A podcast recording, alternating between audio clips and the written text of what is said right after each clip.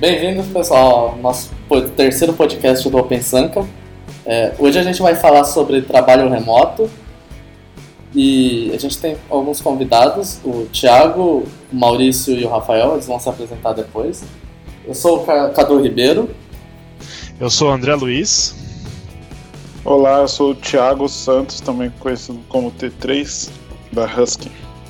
É, eu sou o Maurício, é, o pessoal me chama de MC.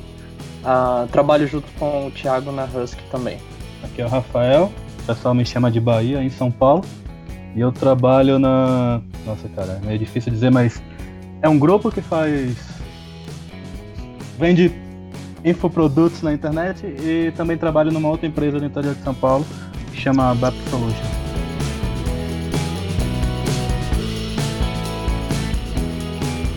Bom, então essa pauta aí, né, trabalho remoto, acho que todo mundo aqui que está conversando já trabalhou remoto alguma vez. Vocês quatro, principalmente, já trabalham full time remoto alguns tempos. Eu, eu nunca.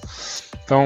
Inclu inclusive o, o Thiago e o, e o Maurício me ajudaram bastante nessa, nessa pegada de conseguir o trabalho remoto. Então, como que começa, gente? Quem pode contar um pouquinho da experiência de vocês? Como que a gente acha um trabalho que seja remoto? Ou como que as empresas veem isso, tipo, pessoa, os times distribuídos, esse tipo de coisa? Eu posso falar um pouco da, da minha primeira experiência procurando trabalho remoto. É, na época, o, o, site que a gente que usei para procurar chamava odesk.com e tinha um outro também, o Freelance. Então, eu meio que me cadastrei lá, cara, eu tava querendo alguma coisa diferente, que na época eu tava trabalhando com PHP, mas estava estudando Ruby, então eu queria brincar um pouquinho com Ruby. E aí eu me cadastrei lá e ficava olhando todas as vagas que que rolava, eu meio que me que aplicava. E como aquilo lá funciona como se fosse um um marketplace, assim, também para você. E quando você tá começando, cara, é uma merda, porque ninguém sabe quem é você, você não tem muito que, que mostrar, claro, se você tem trabalho open source, isso ajuda, né? Mas no meu caso, na época, não tinha. E eu meio que me aplicava e falava assim, olha, é... eu me proponho a trabalhar para vocês aí algumas horas, meio que de graça mesmo, e vocês vão me avaliar, e depois a gente conversa e faz um, um acordo, um contrato, o que for.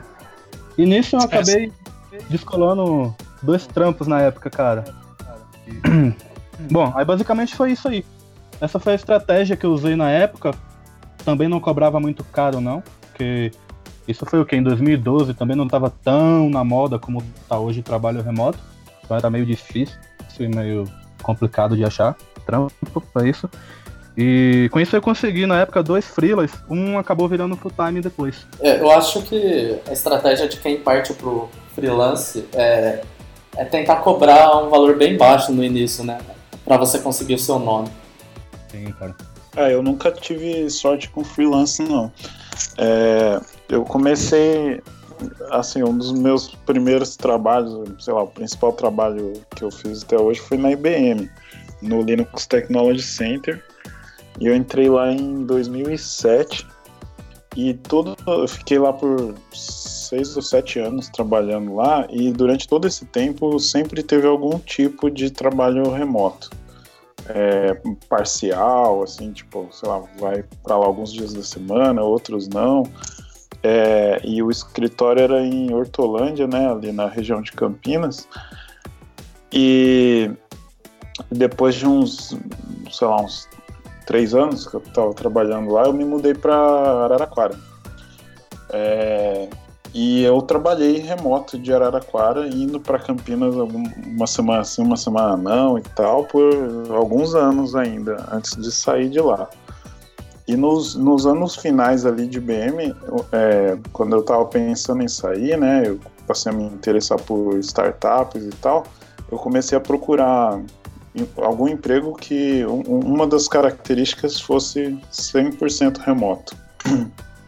E não foi fácil para mim conseguir, não. Eu acho que eu fiquei uns dois anos procurando para conseguir um trabalho, porque eu não conseguia fazer freela, né? Eu achava muito difícil, assim, tipo, eu, às vezes eu tinha um ou outro colega que falava, ah, fazendo um freela pra não sei quem, freela pra não sei o que lá. E eu, pô, como que esses caras conseguem esses trampos, né, meu? Eu não, não consigo, eu não, não sei nem por onde começar isso daí e tal. É, eu tinha alguns amigos que trabalhavam remoto para empresas é, muito ligadas ao open source, mas eu também não conseguia. É, era difícil conseguir vaga, né? Porque geralmente é quando o cara já está envolvido no projeto open source e abre uma vaga que é tipo feita para ele, né? Eu tenho vários amigos que é, que foram para o remoto nessa situação, mas não acontecia comigo. Ah, e aí é, eu consegui um trabalho remoto em 2014, no final de 2014, é, no, naquele site mais conhecido aí de todos, eu acho, weworkremotely.com. É, eu precisei, acho que mandar umas, sei lá, não foram muita, muitas applications não, acho que umas quatro ou cinco assim, e daí eu fui contratado. Mas eu sei que não é, não é normal, assim, sei lá, tipo, meio que dei sorte, depois entendendo melhor como funciona, eu percebi que demora um pouco mais de tempo para conseguir. É, eu sei bem o que é isso. Meus dois primeiros também lá foi meio que fácil, cara. Foi tipo, Primeira entrevista passou, primeira entrevista passou. E aí depois quando fui procurar mais coisas, nossa, não, não rolava de jeito nenhum e mandava, mandava, aplicava, aplicava e, e não rolava nada. E na primeira vez foi tão fácil. Mas isso é porque na época que vocês estavam procurando trabalho remoto, é, não era tão comum as pessoas trabalharem remotamente? E, ou porque vocês ainda estavam muito com o mindset de fazer freela, talvez? Tipo, ah, vou tra trabalhar tratar um, um trabalho como um freela e não como o seu trabalho full time remoto mesmo. Eu procurava vaga full time sempre, mas geralmente lá no Odesk pelo menos os caras postavam o tipo de, de trabalho que eles queriam, se era algumas horinhas, se era part-time, full-time e assim vai. E eu procurava sempre full-time. Eu queria full-time, mesmo sendo freela, porque é como, no fundo, no fundo, é como se fosse um PJ, né? Você tem um contratinho lá, mas não, você não tem direito a quase nada. Pelo menos os meus. Entendi. E... É que essa plataforma ela é uma plataforma exclusiva de freelancer, não é? Ou não? Exato. É, talvez seja mais difícil mesmo arranjar trabalhos full-time remotos mais sérios, talvez como vocês têm hoje, numa plataforma de freelance. Não sei. Não, essa Odesk, cara, ela é que hoje ela é outra empresa, é a Upwork. Nem sei se eu posso estar falando o nome da empresa aí, mas. Não, pode falar, ué. A gente não deve nada pra ninguém. oh, acho que a gente tá fazendo propaganda pros caras, mano. Mas eles eram especializados na época. Era. Tipo, muita, muita gente que trabalhava remoto acabava usando eles como, pelo menos pela forma de pagamento. Não usava para procurar emprego, mas era a forma de, de pagamento que eles tinham lá que, era, que tinha, dava uma garantia muito boa para quem estava trabalhando para quem estava contratando. Porque eu não sei se vocês trabalharam dessa forma, mas eu trabalhei. E ficava filmando, cara, a minha máquina. Filmando não, mas ficava tirando print screen da minha tela a cada. Eu não lembro agora, mas na época eu sabia quantos minutos eram mais ou menos. E aí. E ficava monitorando também o, o movimento de mouse e de teclado. Daí você fazia o Alt Tab na hora da, da foto. Só que aí, mas por que isso, cara? Porque dificilmente você não seria pago. Se você, se você atrasasse por qualquer motivo, isso não era motivo para você não ser pago, porque você era contratado como full time mesmo da empresa, não era me entrega isso que eu te pago isso. Era valor hora. E aí para evitar de tipo você roubar o, o seu cliente ou vice-versa, eles faziam isso, porque se de repente lá eu atrasei por N motivo a trazer uma história. Isso acontece direto aí, pelo menos comigo, não sei com vocês. E aí os caras vão chegar e vai dizer, ah, não quero te pagar porque eu acho que você me roubou. E você vai dizer, pô, não te roubei, cara, atrasou. Aí eles pegavam algum especialista lá, eu não sei a fundo como era, porque eu nunca passei por isso, tá? Mas o que é que acontecia? Você ia abrir uma disputa com o desk, com eles lá, e aí eles iam é, averiguar se você realmente passou aquelas horas trabalhando ou ficou no Facebook o tempo todo, ou deixou o computador lá ligado contando hora e não estava não tava trabalhando. Interessante, era uma garantia ah, que a própria plataforma oferecia para quem estava contratando o serviço, então, não que o cara tava desconfiando de você ou algo desse tipo, não, né? Não, inclusive, assim, quando você. É, é um pouco ilegal isso, mas assim, eu vi isso acontecer comigo e vi com outras pessoas também acontecia, quando você já tinha uma certa confiança com, com o seu patrão em si, ele com você, vocês acabavam saindo da plataforma. Porque de, de fato a plataforma te cobrava 10%, não você, cobrava para o seu cliente. Hoje eu sei que a Upwork cobra 20% e de você, cara, do, do cara que é o freelancer lá. Isso complica bastante. Eu sei porque quando eu voltei a trabalhar remoto, eu pensei na hipótese de trabalhar com, com essa ferramenta, só que aí pelos descontos eu acabei desistindo. Preferi na base da confiança com o meu contratante mesmo. Acho que é mais saudável, né? Sim. É, tem aquela coisa, né? Se eles não me pagarem, eu tô ferrado. Mas. É, vai cobrar de quem? Exato. É. é. mas também trabalhar com, esse sistema de monitoramento é, deve ser muito ruim também, né? Cara, assim, ó, eu perce... assim, eu achava ruim. Mas depois eu percebi que eles nem olhavam muito isso. Eles só olhavam assim, ah, deu X horas, beleza, tal. Era realmente uma, uma proteção para ambos os lados. Se acontecer. Uma pressão psicológica também, né? Sim, claro. É, depois, depois quando você acha uma empresa que mais responsável, acho que pode pular esse, esse, essa etapa. É, mas sabe o que me parece? Me parece também, tipo, a empresa ela quer contratar alguém barato, mas ela não tem a cultura de ter um time distribuído, de o pessoal tá trabalhando remotamente. Então ela procura esses artifícios para evitar que as pessoas não trabalhem.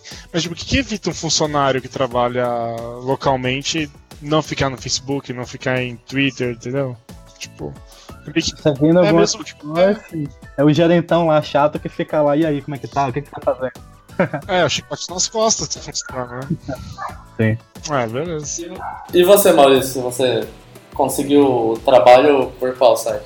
Bom, meu caso foi uh, bem parecido com o do Thiago. Eu trabalhava em Alphaville, na United Health. E na época, muita gente começou a sair do país para trabalhar, uh, principalmente na Irlanda, na Alemanha, uh, na Europa em geral. É, muita gente começou a sair do time é, indo trabalhar para empresas dessa, dessa, desses países. E eu fiquei na pilha também, tipo, ah, como é que faz, né, para ir trabalhar em outro país tal. Uh, comecei a fazer bastante entrevista uh, para empresas para mudar de fato, né, mudar para outra cidade, eles me levarem para lá, começar a vida do zero. E em algum momento eu caiu a ficha que eu poderia trabalhar para uma empresa de outro país, mas não necessariamente eu precisaria mudar para outro país. E, e, isso aconteceu quando um colega meu de trabalho é, saiu também do time, mas ele foi trabalhar remoto. Ah, aí eu, pô, mas como assim? Isso existe, né? Uma empresa lá dos Estados Unidos está te contratando, vai pagar em dólar. Como que é isso? Me conta, como que você conseguiu?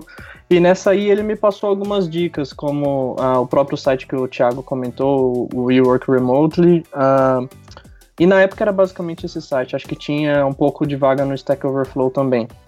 E aí eu comecei a aplicar para algumas vagas e eu acredito que eu dei um pouco de sorte também, igual o Thiago comentou, porque eu, apliquei, eu apliquei exatamente para a mesma empresa que ele. E aí eles estavam com duas vagas abertas para desenvolvedores. Então eu apliquei e, tipo, dois dias depois o cara já entrou em contato comigo, a gente conversou bem rápido, assim, uns 20 minutos. Depois entrou o, o, o cara que era o sênior do time técnico e, e o CTO de novo. A gente bateu mais uma meia hora de papo e já começou um part-time, assim, porque eles eles já tinham uma cultura de trabalho remoto bem estabelecida. Acho que talvez esse seja um ponto que o Thiago poderia. É, que ia acabar surgindo se ele tivesse respondido primeiro, porque é, lá eles não contratavam é, para pagar mais barato ou algo desse tipo. Eles já eram 100% remoto, o time técnico, e de fato eles estavam precisando de mais gente. Então eles abriram essas duas vagas e pegaram tipo um, uns quatro, acho que foram quatro desenvolvedores e colocou tudo em part-time. E quem fosse melhor poderia ter efetivado, assim. Então já foi task mesmo da empresa. E eu continuava no meu trabalho durante o dia e chegava em casa às sete da noite, tomava um banho e já pegava de novo no, no trampo, trabalhando lá para essa empresa de fora. Tudo remunerado já, isso era muito bom, eu consegui ganhar uma boa grana porque eu ainda estava no meu emprego, né? E, e é, foi natural, depois de um tempo foi é, efetivado, vamos dizer assim, né? É, passou a ser full time, a gente fechou um contrato, negociou salário mesmo. E, e foi isso. Basicamente foi uma migração bem é, natural, assim. Também acho que envolveu um pouco de sorte nessa fase, porque depois a gente participou, até pela nossa atuação hoje na Husky, a gente vê como é complexo, né? Como é é, complicado tal para o cara conseguir de fato trabalhar remoto para uma boa empresa, não uma empresa que só quer é, cheap labor, né, que eles falam, só quer tipo mão de obra é, barata, escrota, explorar as pessoas, tal. Então não é isso, é de fato a empresa que não estava encontrando profissional, eles já tinham uma cultura remota, então para eles tanto faz onde o cara ia trabalhar. Esse é. tipo de empresa com certeza não vai ficar olhando se o print da sua tela, não vai ficar analisando ah. o que está fazendo com o tempo, ele quer saber das suas entregas aí, pronto. Exato, exato. Tanto que tinha dia que, por exemplo, eu não estava me sentindo muito bem, sei lá, se eu, eu, tive algum problema, já aconteceu isso na época, eu tive algum problema, é, quinta e sexta, assim, simplesmente eu só entrava na call lá, conversa, conversava dos projetos, e, sei lá, segunda-feira tava pronto que eu tinha falado que ia estar tá pronto, entendeu? Mas não necessariamente que eu trabalhei de segunda a sexta, das 8 às 5. Era mais Entendi. por resultado mesmo. Eu acho que esse esquema aí de, é, de cobrar por hora, por resultado, ele tem tudo a ver com a maturidade da empresa com relação ao trabalho remoto. Sim, quando, sim. quando eu estava na IBM, tinha alguns é, o departamento lá de Linux ele tinha cerca de 70, 80 pessoas aqui no Brasil. E aí desses, alguns meio que se revoltavam assim e iam, mudavam para longe para morar junto do, do parente, da, da, esposa, tá trabalhando sei na onde e tal e o cara virava 100% remoto. E aí, quando isso acontecia, era meio que assim: o cara decretou a morte da carreira dele ali dentro, entendeu? Ele não recebia mais nenhuma oportunidade, o cara sumia, assim, virava um zumbi. Também, também não, não era mandado embora, mas meio que matava o cara. É, já nessa outra empresa que, que o Mário está citando, musthavemenus.com, é, a cultura da empresa abraçava o remoto. Então você ser remoto não, não era nem melhor nem pior, era parte do negócio, né? Então eu acho que isso muda a perspectiva assim completamente. Com relação, por exemplo, eles vão tentar contratar alguém que é mais sênior, porque essa pessoa ela não precisa de muita gestão, né? Em cima dela, de, de, de pessoa, de gestão de projeto. É, ela consegue se virar melhor sozinha. Ela provavelmente já tem alguma experiência de, é, de, de, escritório mesmo, né? Que seja.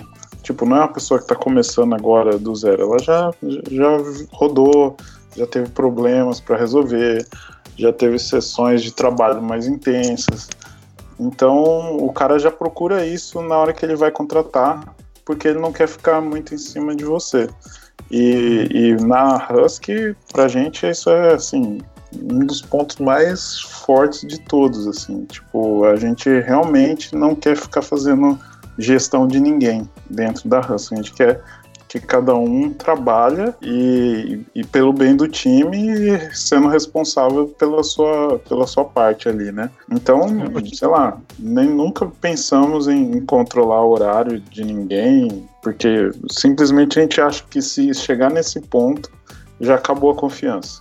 Aí é. vale Você falou uma coisa que faz todo sentido, tipo, a pessoa, a empresa para contratar, que já tem a cultura do trabalho remoto, ela contratar pessoas mais seniors vai vai, vai ajudar muito nessa parte, porque ela, um júnior, um cara que é mais pleno, talvez ainda tem um esforço de gestão em cima dele, né? Ele tem que ficar orientando, talvez, quanto a a código, quanto a processo. Um cara mais sênior talvez tenha menos esforço de gestão nesse sentido. Bacana, não tinha parado para pensar nesse, nesse lado, entendeu? É, esse é um ponto interessante, é, só complementando isso aí que o, que o André comentou, porque, por exemplo, eu era. Eu estava trabalhando em São Paulo, tal, me considerava um programador sênior, assim, em questão de produção de código, é, sei lá, seguia lá os design patterns, conseguia entender o projeto, trabalhava com cair num projeto em escala lá gigante, não tinha nenhum problema, eu trabalhava com programação funcional e tal. Mas uh, eu acho que essa questão da senioridade, ela envolve também principalmente uh, uma questão comportamental. Tipo, do Sim. cara saber que ele não vai ter ninguém ali olhando por ele. Que, tipo, não tem um gerente de projeto, não tem um. O máximo que vai ter é um gerente de produto, que é o cara que especifica ali o que tem que ser feito tal, vai discutir com você o que você acha também. Então eu penei bastante nessa parte, porque chegava tudo meio mastigado para mim. Tipo, ah, tem essas tasks para fazer, ou vamos lá na, ou vamos na plane lá, sai com as tasks e pronto, só sentar e codar. E o trabalho a, remoto, ele exige uma senioridade talvez nem tão forte na parte técnica, mas muito forte na parte interpessoal, assim, o cara conseguir se comunicar bem, passar o que ele tá fazendo. E isso vem naturalmente com a senioridade também, né? Se o cara já teve problema na empresa, já trabalhou bastante tempo, ele vai ter adquirido isso. Legal. Comunicação com o time também é fundamental, né? Exatamente, cara. Eu acho que um, um dos maiores pontos é, é isso aí, você ter uma boa comunicação e ser responsável, né? Não adianta você, ah, beleza, tô trabalhando de casa, vai chegar 3 horas da tarde, vai ficar jogando videogame o dia inteiro, vai chegar no outro dia acordar 11, e vai chegar no fim da semana, ou no fim da sprint, ou o que foi, você não vai ter feito nada.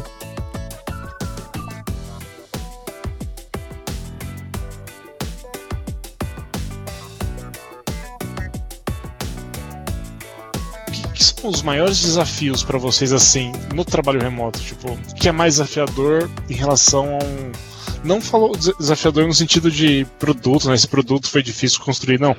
Mas no, da organização, comunicação, ferramental, o que é mais difícil para vocês? Os problemas, tal, talvez os problemas que enfrentam com o trabalho remoto? Assim, na minha, na minha primeira vez trabalhando remoto, cara, eu tive que, que me controlar muito para não trabalhar muito, nem, traba, nem também não trabalhar pouco. Porque antes eu tinha. Eu trabalhava em empresas que tinham, tinham um pouco de horário. Eu nunca fui, fui muito chegado nessa coisa de horário para você chegar e horário para sair, não. Eu sempre gostei. Eu tô ligado, tô ligado. A gente sabe. E, e assim, nas empresas que eu trabalhei, pelo menos as duas, primeira lá de Salvador, eles eram um pouco chatos com o horário, mas assim, sempre tava chegando naquela média ali de uma hora depois que todo mundo, uma hora e meia. Mas eu tinha aquele horário fixo, então eu ia saber que ia chegar aquele horário e ia sair tal hora. E quando eu comecei a trabalhar remoto, você tá ali em casa. Se você não. Eu não tinha um escritório à parte, eu dormia no mesmo quarto que, que eu trabalhava. Então tinha vez que eu acordava, ia pro computador, ficava trabalhando, trabalhando, trabalhando, trabalhando. Passava as 8 horas lá que eu tinha que trabalhar. Eu, era o acordo, na época eu recebia por hora. E era o acordo, era pelo menos 8 horas por dia. E aí, às vezes eu passava. E depois teve um tempo também que eu acabei fazendo algumas horas a menos e não tinha como cobrar essas horas, né? Então tive que começar a olhar e pesar esse tipo de coisa. Eu digo, não, eu tenho que acordar a tal hora e começar a tra trabalhar a tal hora e terminar de trabalhar a tal hora. Deu, sei lá, 7 horas da noite, cara, sai de tudo, sai do Slack, do Slack, hoje é o que a gente usa, né? Mas na época era o Chat. Sai do, do chat, sai de tudo e vai fazer outra coisa. No começo era meio difícil controlar isso aí pra mim. E, e também um pouco, sinceramente, de, de responsabilidade, de chegar a saber que eu tinha que terminar tais coisas naquela semana e não, não deixar passar muito, não. É, pra mim, essa questão de horário aí, ela teve uma variação maior no começo, né, da, dessa carreira remota aí. É, tanto, tanto para mais quanto para menos, né? Igual eu tava falando agora. Tem dia que você tá mais. Tem fase, né? Que você tá mais animado com o projeto, aí tu não para de trabalhar, é ruim. Tem outros que você não tá muito no grau, aí é ruim também. Sei lá, teve uma fase que eu comecei a mexer com trade na bolsa. Aí praticamente não trabalhava, né? Não é. funciona nenhum nem outro. É... não dá para conciliar. é. Aí, assim, mas, mas mais recentemente, nos últimos anos, por saber o que eu quero fazer da vida, isso ficou muito mais tranquilo, assim. Tipo, eu, eu sei a hora que eu preciso cuidar da minha saúde, sei que eu preciso cuidar da minha carreira, eu sei onde que eu quero chegar e tal. Então, conforme você conforme isso deixa de ser uma novidade para você, você começa a trabalhar com um objetivo maior, né? Eu quero chegar em tal lugar, então, sei lá, se nessa fase eu preciso trabalhar bastante, não tem problema. Depois eu compenso de outra maneira. Justo. Tá certo. Maurício? É, tô pensando aqui, os caras. É... Maurício eu posso falar por ele. então, quando você pensa, Pode Maurício. militar, cara. Eu nunca trabalhei remoto, assim, full time, igual vocês trabalharam, trabalham, né? Mas eu já fiz bastante home office, porque quando eu trabalhava em São Paulo, é, eu morava no litoral. Eu subia e descia a serra todo dia. E esporadicamente, às vezes, sei lá, véspera de feriado. Então eu falava pro meu gerente, ó, ao invés de eu subir, trabalhar, vou perder, sei lá, três horas para chegar no trabalho, quatro horas para voltar para casa. Não posso fazer um home office uma segunda-feira, uma sexta-feira. E beleza, e é, funcionava.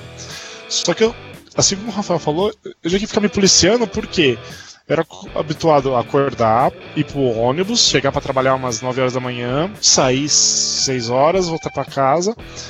Beleza. Quando eu tava no home office, sei lá, eu acordava às 6 horas da manhã, já começava a responder e-mail, já começava a ver alguma coisa, começava a olhar código. Quando eu, eu blinkava assim, 6 horas da tarde eu tava trabalhando ainda. Já tinha passado 12 horas, assim, tipo. E nunca que eu trabalhei 12 horas em São Paulo. Então ah, eu tive tá. que ficar me policiando também o horário de parar de trabalhar também. É. Mas esse é um. É, acaba sendo natural isso. Você. O pessoal acha que por trabalhar de casa você vai trabalhar menos e é completamente contrário. Eu trabalhava muito mais e até hoje eu acho que a minha carga horária é muito mais intensa do que se fosse no escritório. Não tem o horário do cafezinho ali, né? Que o pessoal sai pra. Isso, cara. Pra parar pra tomar um café. Não tem nada. Então a hora que eu paro, eu paro mesmo, porque eu vou fazer um esporte, porque eu vou ficar com a minha esposa. Então não tem meio termo, né? Ou eu tô trabalhando ou eu não tô.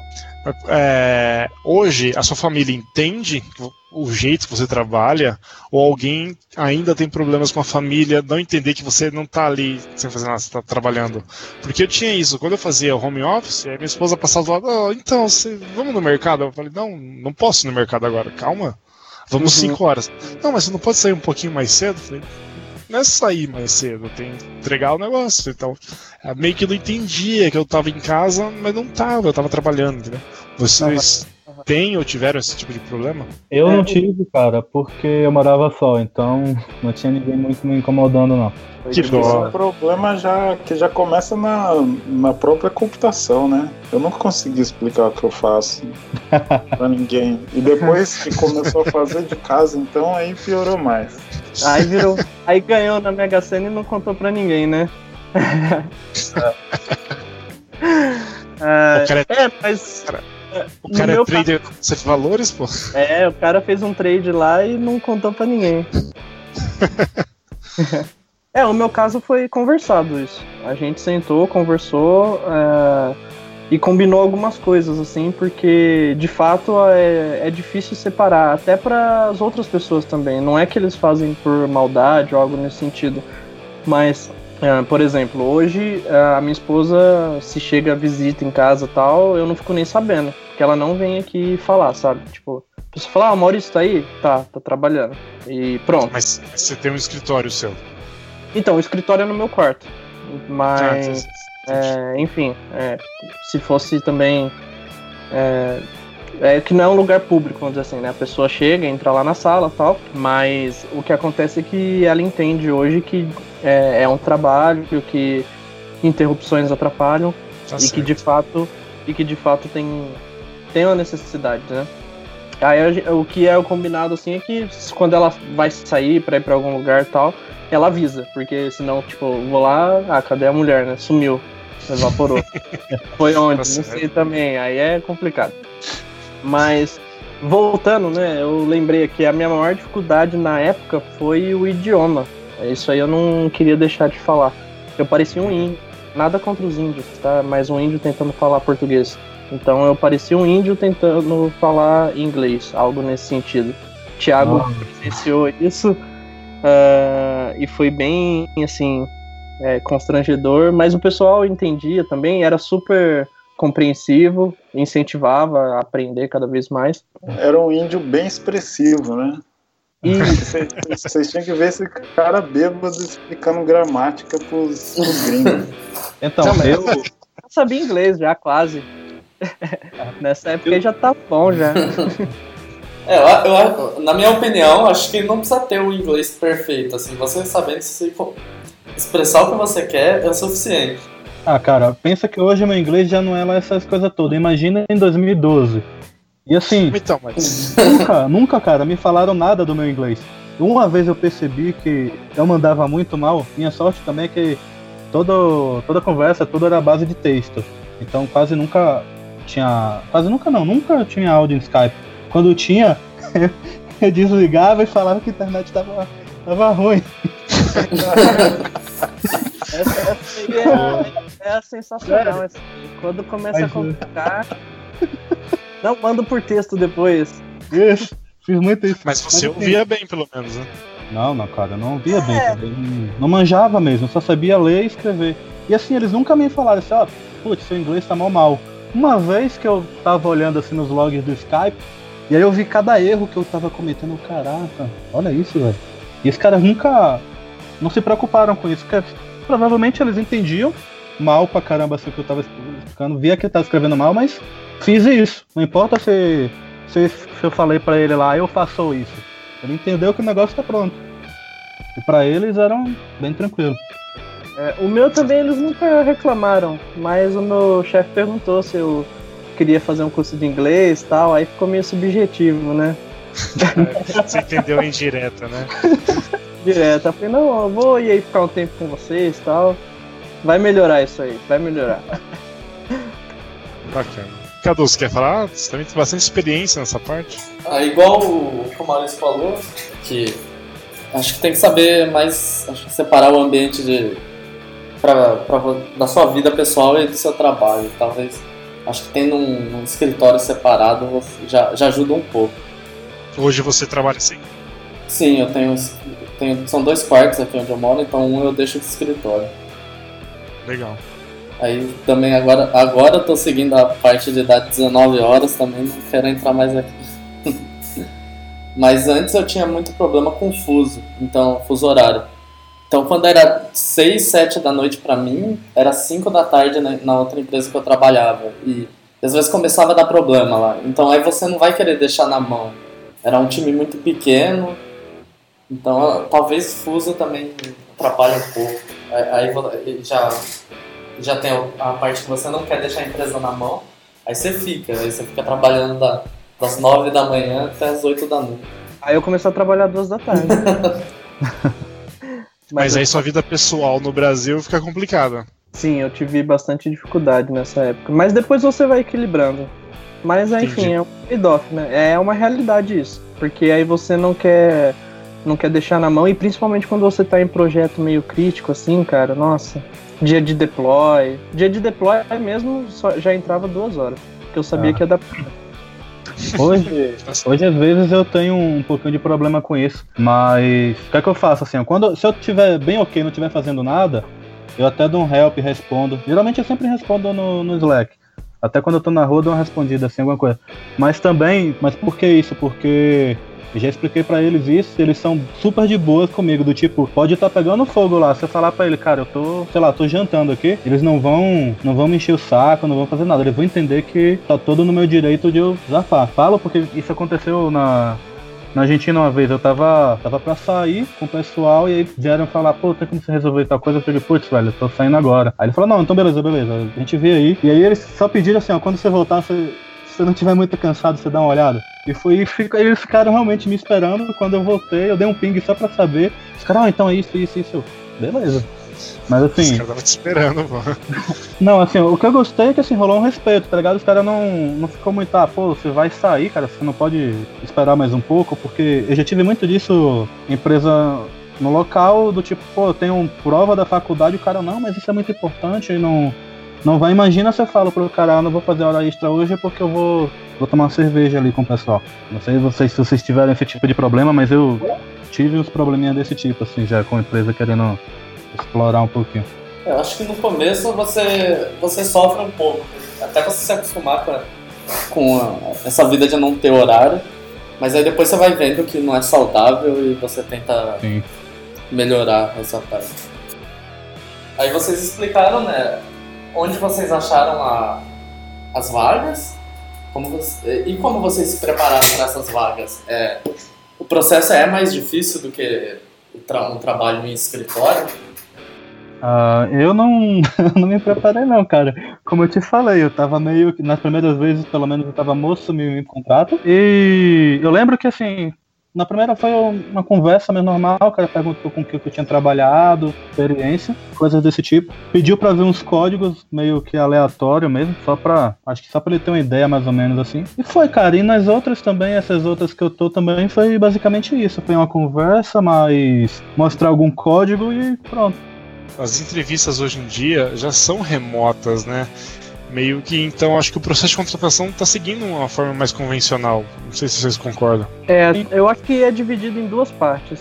Aí o, o Cadu teve uma experiência recente, ele pode falar pra gente também, mas tem empresas que contratam baseado no que, tipo, quer, quer ver o que você coda mesmo. Então, por exemplo, essa empresa que eu trabalhei remoto antes da Husky, eu conversei duas vezes lá, o cara viu que de fato eu entendia do que eu tava falando e já mandou fazer alguma coisa lá para ver se eu sabia codar, entendeu? Sem muita enrolação. Mas tem empresa que vai ter aquele processo sei lá, você vai entrar lá, vai fazer é, teste online com o tempo de algoritmo, aí tem que cobrir lá tantos por cento do, dos testes passando, não sei o que. Então, aqueles testes de whiteboard, né? A linha fazendo. Analisa aqui essa complexidade de algoritmo e tal. Mas na época eu tava meio que preparado porque eu tava fazendo muita entrevista para fora. Então eu lembro que quando eu fui contratado, é, eu tive duas propostas. Essa que eu entrei e tive de uma outra empresa que foi um processo desse que eu tô te falando. Tipo, teve é, algoritmo, aí depois ele pediu para eu fazer uma, uma API lá de como seria e tal. Mas geralmente é um teste técnico e, e pronto, assim, não tem muita cada vez mais empresas já estão querendo ver a pessoa trabalhando, porque é muita coisa envolvida, né? Não é só se sabe programar ou não, principalmente por ser remoto. Entendi. É engraçado que o meu foi o inverso. As vagas remotas foram entrevista, entrevista meio que mais simples, e as vagas presenciais foi fazer provinha mesmo de mandar algum projetinho ou coisa do tipo. E cara, é, a, pelo menos no Brasil, o pessoal, não sei, Acho que eles pensam que você não tem, não tem muito o que fazer, que eles têm passado um, uns testezinhos meio, como é que eu vou dizer assim, meio chato de fazer, não é coisa que você senta assim numa noite e faz. Quando eu saí da última empresa que eu tava, eu acabei pedindo demissão e não tinha ainda emprego certo. Então fui, fiz um monte de, de entrevista, mas eu abandonei tudo pelo meio do caminho, cara, porque não tinha tempo para fazer o que eles queriam que eu fizesse. Os caras queriam que você fizesse um sistema inteiro para mandar para eles lá e eu tava cuidando de outras coisas e não dava tempo, não tinha tempo de fazer isso aí. Por sorte, nas remotas que eu fiz recentemente não teve nada disso. Não sei se vocês passaram por isso também, de, de fazer entrevista e o cara fala, beleza, faz esse e-commercezinho aqui para mim, tem isso, isso, tem uns 10 casos de uso, faz aí e me entrega depois. É, onde eu, eu trabalho hoje é assim. eu já passei por um assim e era pra codar tipo uma feature pro produto do cara de graça. Aí eu Nossa. sou. Então, eu passei por um assim, mas que até hoje eu comento, foi a melhor entrevista que eu fiz. Foi até para fazer uns freela pro CAFO. Ele me perguntou na época quanto, quanto era a hora. E ele me pagou as horas que eu trabalhei para fazer o testezinho da entrevista. Ele chegou para mim e falou: quantas, quantas horas você acha que vai fazer? Vai levar para fazer isso? E foi uma coisinha pequena também, de uma noite você fazer. E eu não lembro, né, quantas horas. Ele falou, então beleza, faz porque a gente vai, ter, a gente vai te pagar essas horas, você passando ou não. Dá, deu uma motivada a mais de você fazer, porque você não sente que tá perdendo tanto tempo. Na pior das hipóteses, você recebe aquele troquinho lá.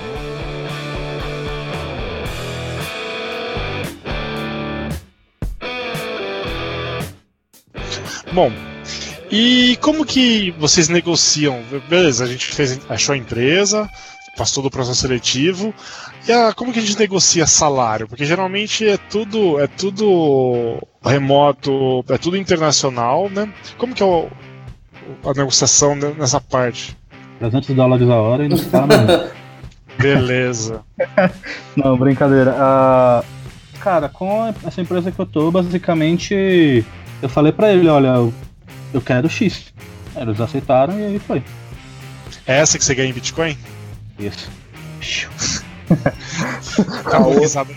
Tá valorizado hein? ah, tá bem, cara, você viu? Mais de 5 mil reais o preço do Bitcoin, velho. Tá bom o negócio. Na, na, empresa que me contratou remoto, foi eles que falaram quanto era o salário e eu falei, tá bom, pra mim tá bom. Não, a minha primeira vez foi assim. Eles já vieram com a proposta definida. Dessa vez, quando eles me procuraram, eu já tinha uns valores em mente, então. E as contratações são todas PJ, né? Não, não existe algum tipo de contrato que você faz. Tipo, não tem um acordo de cavaleiros, eu vou fazer, você vai me pagando em bitcoins aí anonim, anonimamente. Certo? Ah, a gente. A gente tem bastante experiência com isso na Husky, porque ah, tem mais de 100 100 pessoas trabalhando remoto no Brasil, acho que 120 agora, que recebem o salário pela ah. Ah, tá. E... É. Inclusive, inclusive eu sou cliente. Cadu é o cliente número 3. Olha só. É, ele já me recomendou, provavelmente. Eu vou estar usando a Husky também nos próximos meses aí, talvez. Então, eu tava falando que pelo que a gente percebe do mercado em geral, né? Porque a gente acaba tendo acesso a, a esse tipo de negociação, é, não são todos os.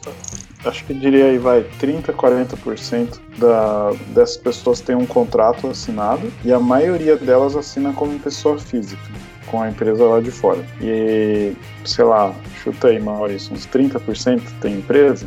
É, é porque são coisas é, distintas. É, vamos lá, por exemplo, empresas dos Estados Unidos, é, existe um modelo de contratação nos Estados Unidos que é o chamado de contractor. Então, americanos trabalham dessa forma, que é um acordo entre patrão e empregado. Que você combinar lá, escreveu no papel, tá valendo. E aí você pode apelar na corte lá, tudo tá valendo. Então, o que eles acabaram adaptando é que pode existir um contractor entre uma empresa americana e uma empresa estrangeira, ou uma empresa americana e uma pessoa física estrangeira. Então, geralmente esses contratos, né, eles definem algumas coisas, como você se vira para pagar o seu imposto, a gente não tem nada a ver com isso, porque cada país tem uma legislação, tal. Então, é, a forma como você vai pagar aqui no Brasil, se você é PJ, se você é PF, é meio que irrelevante, porque a empresa não se responsabiliza por isso. É o quanto você vai contribuir para a receita de fato, entendeu? E se, Entendi. por exemplo, se for um contrato de fato bem feito, se der algum problema, você pode sim, se você quiser, apelar na corte lá que foi definido no contrato. Entendeu? Aí ah, você tem que ir lá para os Estados Unidos e e se virar lá com os caras, mas. Mas esse tipo de contrato não te dá respaldo jurídico, então, em território nacional, por exemplo, brasileiro. Não, não, ele não, não tem validade Entendi. empregatícia, por exemplo. Você não pode falar lá da CLT, essas coisas. Não... Raríssimo é. contrato que seja de. que tenha essa relação de empregado e funcionário, né? E empresa. A maioria, tipo 98%, é contractor. Então você é, é um terceiro realizando um trabalho para a empresa. E ainda geralmente é um contrato de consultoria, isso é bem comum também, é renovável automaticamente. Então os caras já fazem isso para evitar é, é, vínculo, né? Porque. É, e não, e não que eles estejam fazendo uma sacanagem, isso daí não é uma sacanagem, não. É porque esse relacionamento com um, uma pessoa fiscal de outro país gera uma complexidade tão absurda para as empresas lá de fora que elas provavelmente não contratariam se não fosse feito dessa maneira. Porque é muito complicado para operar. Então é, é por isso que é feito dessa forma, né? Mas a gente também não conhece casos, assim, são muito poucos em que ocorre, sei lá, uma sacanagem por parte da empresa com, com um cara que trabalha direito. Ser uhum. mandado embora faz parte do jogo, né? Tipo, sei lá, acabou o, o funding da startup, aí tem que mandar o cara embora, ou não tá performando legal, isso daí acontece. Mas assim. Até da... aqui dentro. Mas uma situação normal é, é todo mundo recebe seu salário direitinho, faz seu serviço direitinho e tal, não, não costuma dar problemas. Tirando o Rafa que recebe em Bitcoin, como que o dinheiro vem do, do, do, do exterior para vocês? Tipo, é, é, via câmbio mesmo, via agente bancário? Como que é?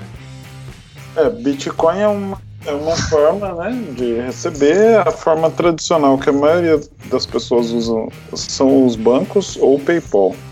Um Usam isso só. Santander e tal. É, e aí tem é, corretoras de câmbio também e tem a Husky que tira a burocracia de qualquer caso desse daí. A ah, gente abriu. É, a gente abriu tá a Husky porque é um pé no saco lidar com isso. É, essa, essa é a razão, assim. O Husky surgiu porque eu trabalhava para fora e o Maurício também. E todo mês a gente tinha que ficar nessa luta, né? Então, é, foi um caso bem específico, na verdade, eu me lembro como se fosse hoje. Eu tava lá na Europa e bloquearam a minha conta no Brasil e meu gerente falou assim: não, você tem que vir aqui na agência e assinar é, cinco vias de um papel aqui falando que o dinheiro é seu, não sei o que. Eu falei, meu amigo, eu tô do outro lado do mundo, eu volto daqui quatro meses e eu preciso do meu dinheiro. Não, não tem como. Imagina a situação. Nossa. Mas você conseguiu resolver? Cara, consegui, mas foi eu acho que eu gastei uns 100 dólares de crédito do Skype. Pra você ter uma noção, assim, ligando pro Brasil. A empresa de vocês faz toda essa desburocratização de, entre contractor e quem é contratado, é isso? Isso, na verdade, entre quem quer receber ou enviar algum pagamento recorrente no Brasil. Às vezes, sei lá, uma empresa daqui precisa fazer pagamentos para fora. A gente trabalha nos dois sentidos, mas o nosso público inicial foi da galera trabalhando remoto, assim, é onde a gente é muito forte ainda. Legal. Então, hoje eu estou recebendo, né, como eu falei da empresa de fora, eu recebo em bitcoins. Foi uma alternativa que eu, que eu quis experimentar com eles, deram essa opção. E na outra aqui, é, é, como é PJ, né, então eu emito nota tudo bonitinho, como tem que ser feito, e eles me pagam na minha conta. Mas anti, an, antigamente eu usei um, um site chamado Pioneer. E ele era integrado com o Odesk, então o que, é que acontecia? O, o pagamento era feito na minha conta da Odesk e eu podia pegar esse dinheiro e transferir para onde eu quisesse, como eu quisesse. Acho que era cheque, wire transfer, PayPal e tinha esse Pioneer.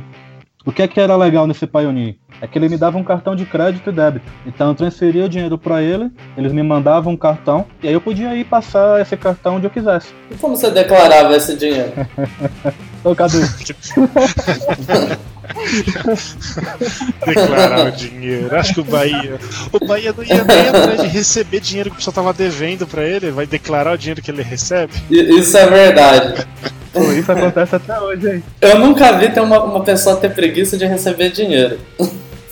É, mas já tem uns, uns, uns, três semanas que eu tô pedindo os Bitcoin emprestado pra ele, esperando ele esquecer. Só que esse ele não quer emprestar ainda, porque tá valorizando. Não, isso aí eu não vou dar, não. E aí, assim, esse dinheiro, cara, meio que você. De fato é ilegal. Não, você, não, você não deve fazer isso. Mas como foi nos primeiros meses e não era assim uma grana tão alta assim, eu simplesmente pagava as coisas no cartão e, e sacava dinheiro num caixa. Então dificilmente eu tava colocando dinheiro na minha conta Bradesco, né? É, e era valores menores também, né? Não era um salário, assim, algo que você. Então, eu fiquei, depois eu fiquei um tempo, cara. Quando eu, eu passei para ficar full time com eles, ele. Como é que ele. Eu fiquei recebendo a grana via PayPal naquela época. E aí eu transferi, cara, para minha conta, mas eu lembro que eu fiquei com medo de dar algum problema com fiscalização, né? Mas aí não deu nada.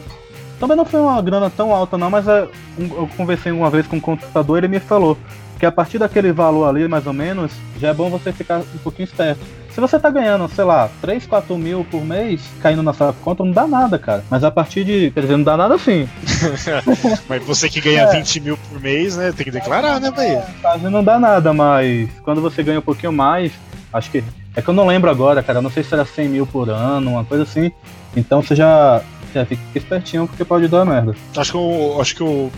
Talvez o melhor conselho que vocês podem dar para a pessoa ter os documentos certinho, recolher os impostos dela certinho, é, se orientar com contador e tudo mais.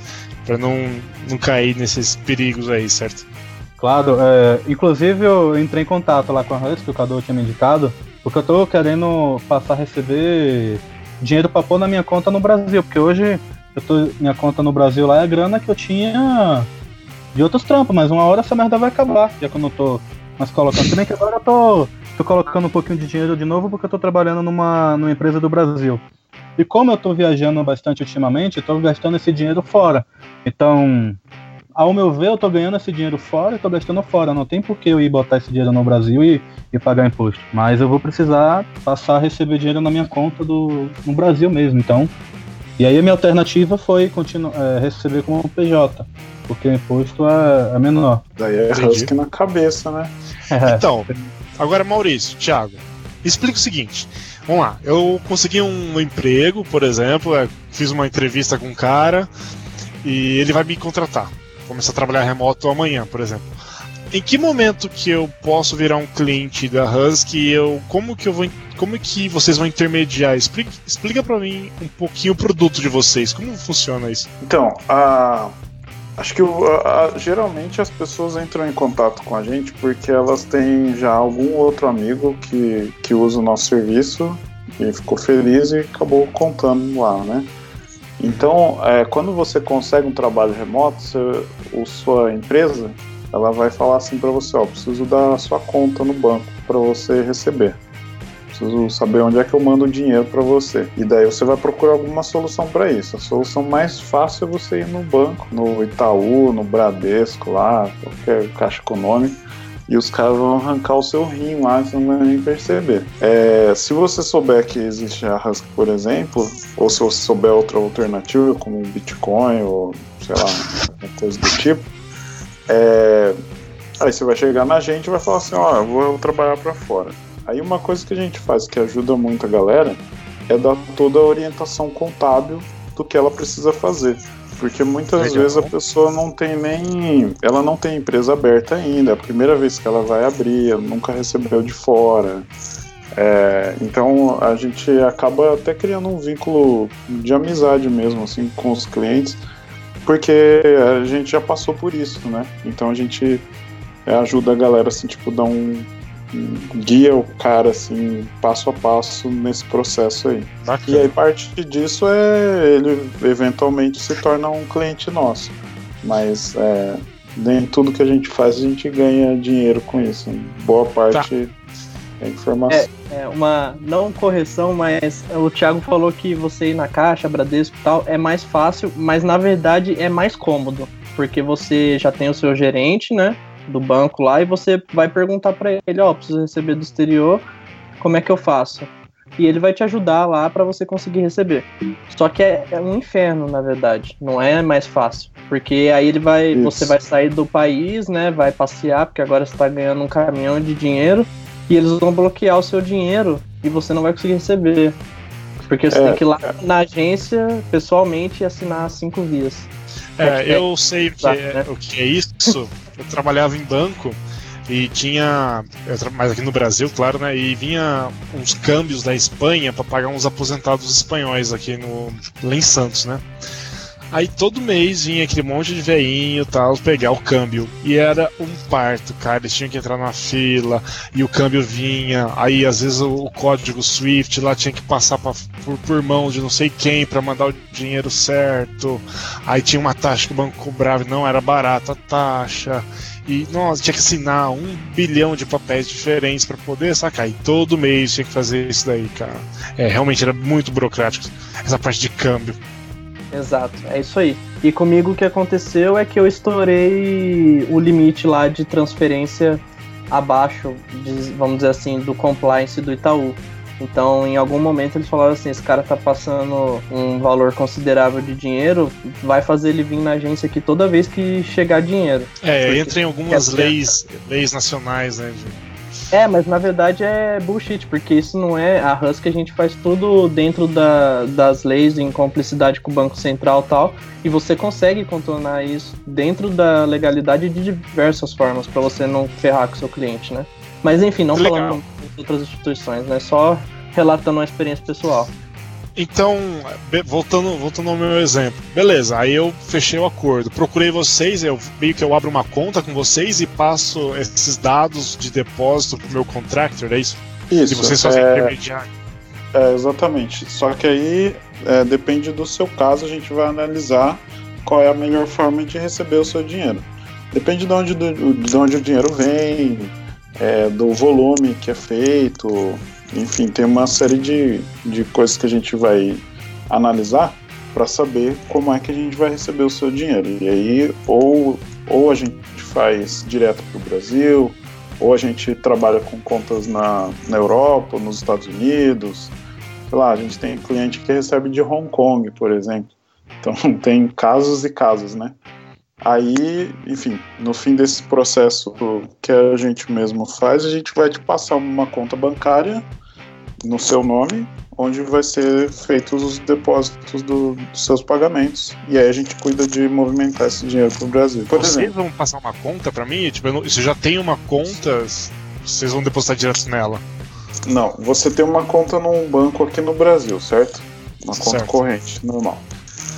A, a conta que você vai passar para o seu para a empresa que te paga é uma conta que a gente vai fornecer para você, não é essa conta aí do seu banco você vai passar a sua conta na Husky para essa para o seu contractor. Ah, tá. E eu vou receber pela minha conta na Husky. Isso.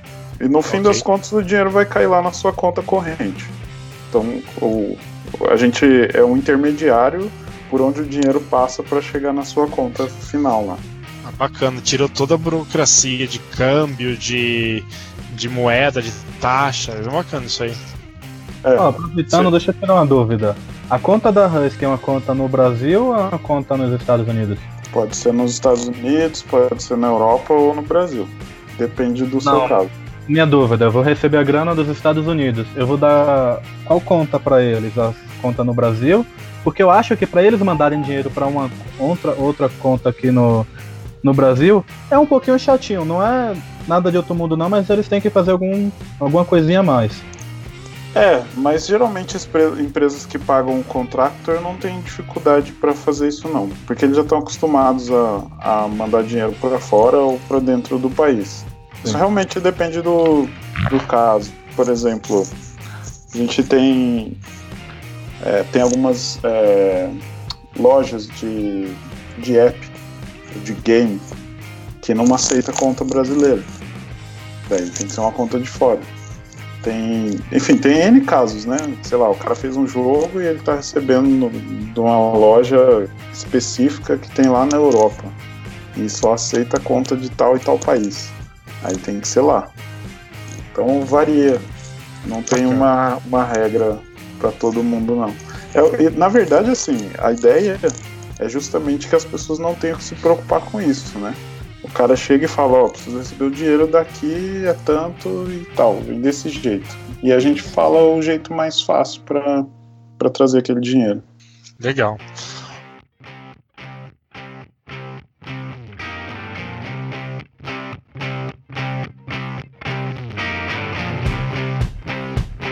Na visão de vocês, quais são os benefícios do trabalho remoto? Assim, para mim, o benefício de trabalhar remoto é eu não, não ter que pegar trânsito para ir pro trabalho. Eu detesto o trânsito, vocês sabem.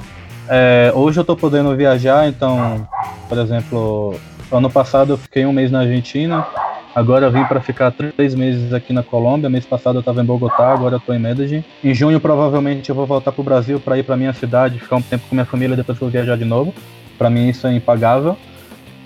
E cara, não, é, não sei. Pelo menos o benefício que eu tô tendo e usufruindo em relação às outras coisas é isso aí. Você tá vivendo como é um nômade digital mesmo.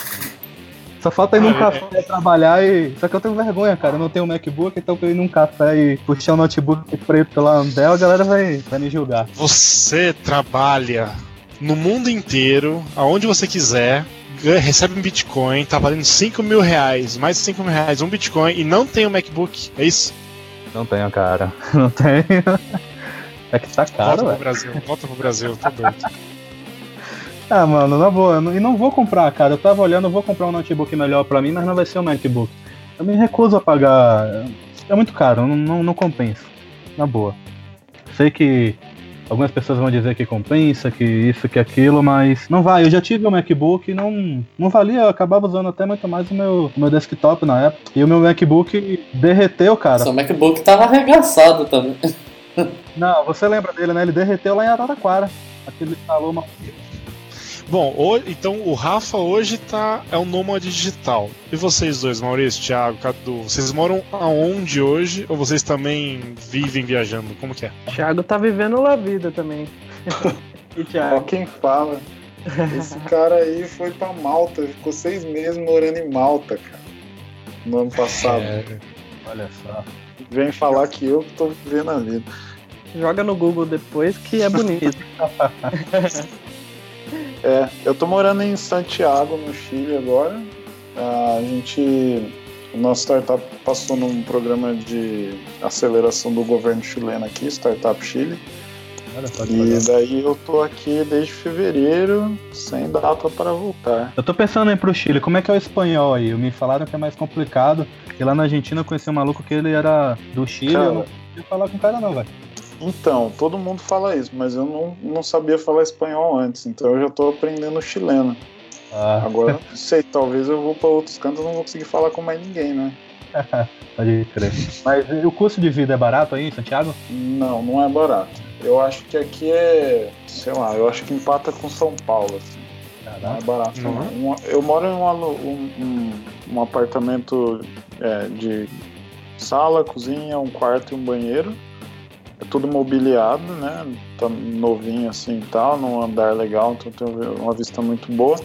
E eu pago tipo dois mil reais. Hum. É, então, bem caro mesmo. Ah, não, mas é, eu não sei como é. Você alugou tipo por Airbnb, alguma coisa assim, ou. Não, direto? é um aluguel direto mesmo. É. Tem, é, tem uma imobiliária no meio, mas ela pega tipo, sei lá, você paga um mês a mais só pra eles, né? Tem a hum, taxa deles. Assim, né? Lá na Argentina eu também paguei um pouquinho caro o aluguel, mas é porque eu fui ficar numa residência estudantil e tal. Em Bogotá também é a mesma coisa. Mas fora isso, era tudo muito barato. Tipo, comida aqui é, é barato, cara. Eu como muito. Então, não, a comida aqui também não é barata, não. Ah, é, então. hoje, hoje eu almocei um almoço, tipo assim, aqui no Brasil ia custar uns uns 15 a 20 reais e aqui foi uns, uns 25, 30. Famoso PF. É, tipo, nada demais. Tá cara, assim. esse PF aí. É, não é, não é, um lugar muito barato, não, mas, mas também não. Sei lá, eu sou um cara low profile, então não me preocupa muito. É, eu também. Pra mim, as vantagens do remoto é ter liberdade no trabalho, né? De você conseguir ditar seus próprios horários, sei lá, eu tava com uma vibe de acordar muito cedo esses tempos. Então eu começava a trabalhar 5 e meia da manhã, eu tava sentado no computador já. E, e se fosse no escritório eu não conseguiria fazer isso. Porque aí dava 5 horas da tarde, 4 horas da tarde eu já queria sair fora, entendeu? Ah, é, então, aqui eu, eu tive essa flexibilidade quando trabalhei lá com o Cadu em Araraquara. Eles viam lá o horário que eu chegava e, e saía. O Bahia chega, o Bahia batia um ponto para almoçar. Ele chegava 20 para meio-dia, colocava a mochila na, na, na, mesa, vamos almoçar? é isso aí. Era bem isso aí mesmo. Então é uma liberdade assim que não paga, acho que o preço não, não tem preço. E você também não ter lugar fixo, né? Você pode estar cada hora em um lugar, é, conhecer novas pessoas, culturas. Isso aí para mim foi uma experiência de vida mesmo que não me arrependo. Foi, foi uma das poucas coisas, foi uma das boas escolhas que eu fiz na minha vida, foi conseguir ter ido por esse caminho do remoto aí. Mas você é, leva acho... sua família junto? É, é, só eu e minha esposa. Então, aí tinha o, tem o cachorrinho também, a gente deixou na casa da sogra e botou uma mochila nas costas e foi passear. Tá certo. É, mas já vi também algum.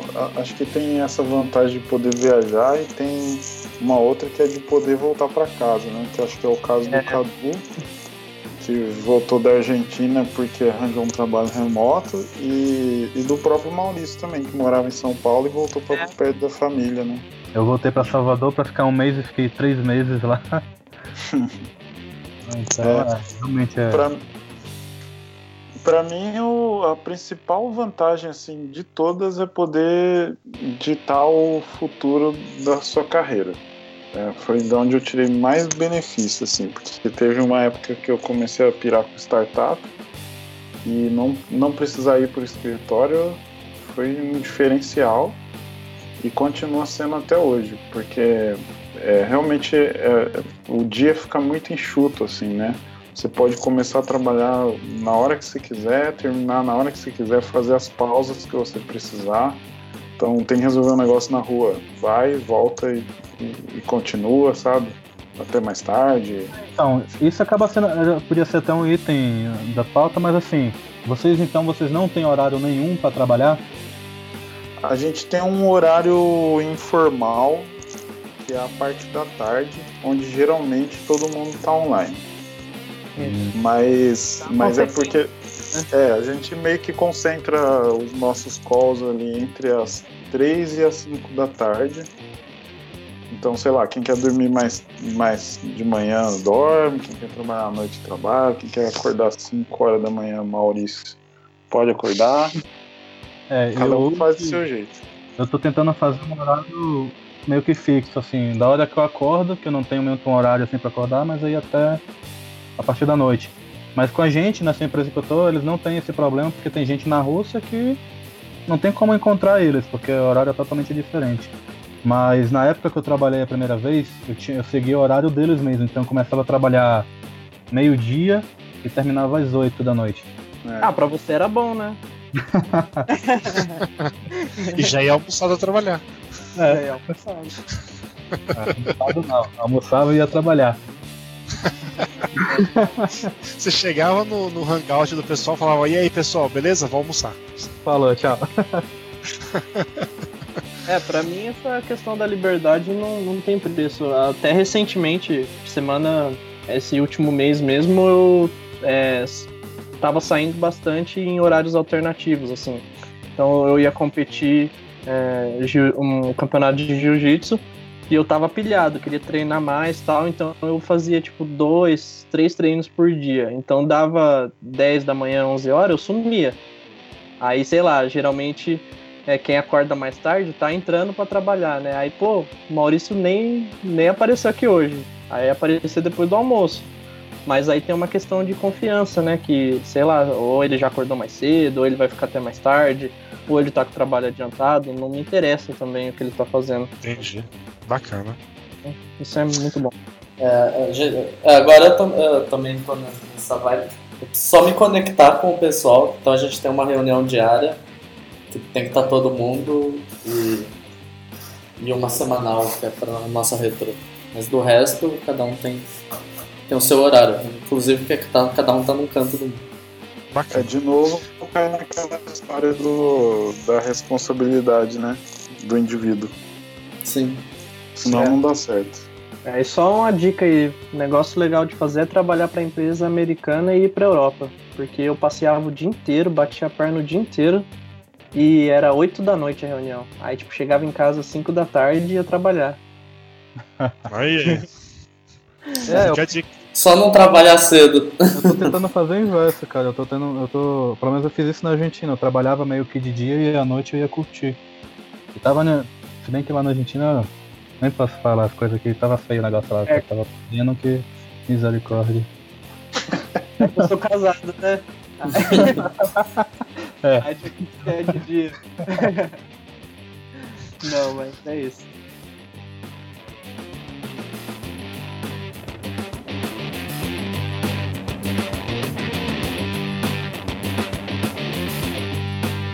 Ah, bacana, pessoal. Vamos, vamos encerrar então. Agradeço aí todo mundo valeu. É... E vamos pra edição agora, hein? Ver se a gente consegue lançar esse mês ainda, né, Cadu? É, vamos ver. Ah, acho que. É, você, ah, vocês ainda estão contratando front-end, Maurício? a gente está procurando marketeiro. Se vocês quiserem divulgar a vaga. Marqueteiro. Marqueteiro? Especialista em marketing digital para youtuber, pessoal de AdSense, influencer. Por favor, procurem a gente jobs.husky.io. é, divulga lá no Open Jobs, pô. Vou pensar que tá com uma plataforma de, de jobs agora. Tá? Demorou, sucesso. Ah, só, só lembrar o pessoal que dia 27 de maio a gente vai ter o, o nosso primeiro evento aqui. em São Carlos. É, o primeiro evento em São Carlos do Open Sanka, DevConf. Eu não vou poder ir. Mas eu vou pro churrasco, hein? Vem, venha, venha. Venham todos convidados. Ah, agora que eu tô sabendo que vai ter churrasco, eu vou pra conferência e pro churrasco, já me convidei. Tá certo. Guardem a data aí, 27 de maio de 2017, pessoal. De devconf.opensanca.com.br Tá dando a dica. Valeu, pessoal. Valeu, pessoal. Falou. Valeu, pessoal. Até mais. Tchau, tchau. Valeu, galera. Um abraço. Tchau, tchau. Tchau, tchau. Até mais.